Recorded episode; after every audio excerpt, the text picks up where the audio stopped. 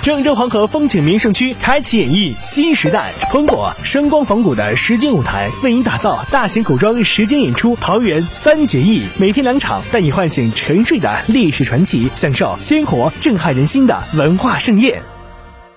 国家市场监管总局、公安部等部门昨天在北京联合召开电视电话会议，部署开展整治食品安全问题联合行动。